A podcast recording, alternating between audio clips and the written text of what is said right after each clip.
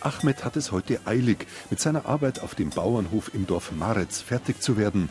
Seine Brüder üben noch mit ihren Instrumenten Surla und Tupan, traditionelle albanische Weisen, für das große zehnjährige Staatsgründungsfest am morgigen Samstag.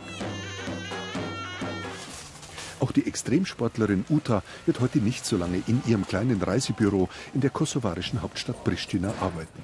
Der Jahrestag markiert für beide, Uta wie Ahmed, eine Zäsur. Was hat sich für sie nach zehn Jahren staatliche Unabhängigkeit erfüllt? Was hat sie enttäuscht?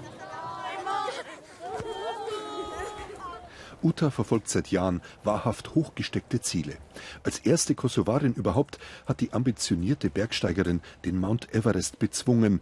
Nun will sie in sechs Jahren 14 8000er Gipfel im Himalaya-Gebirge schaffen. Vom Kosovo ist sie enttäuscht.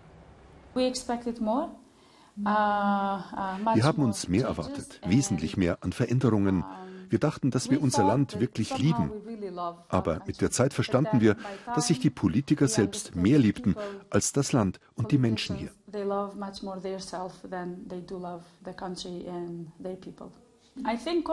Ich glaube, in Kosovo hatte man nie einen wirklichen Plan. Weder für Wachstum noch für Wirtschaft oder andere wichtige Bereiche. Wir haben hier das Sprichwort wie ein Huhn ohne Kopf.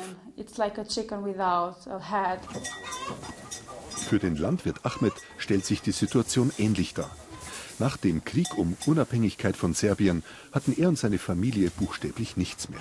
Heute kommen sie mit einer kleinen Viehzucht ganz gut über die Runden.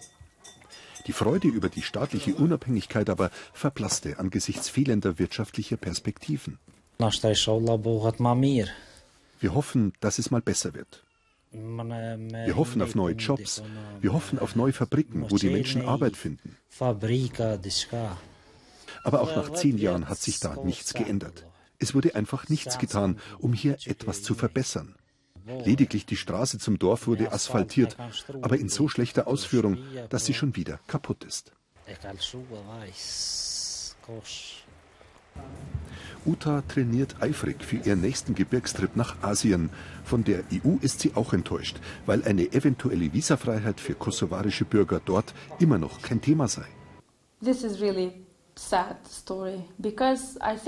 Das ist sehr traurig, denn ich glaube, wenn die Menschen reisen können, dann sehen sie die Welt mit anderen Augen. Das ist lehrreich.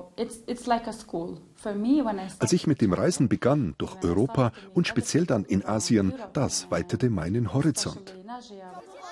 Auch wenn viele Menschen im Kosovo auf eben dieses hoffen, es wird nichts daran ändern, dass für einen EU-Beitritt Kosovos realistisch betrachtet wohl noch sehr viel zu tun ist.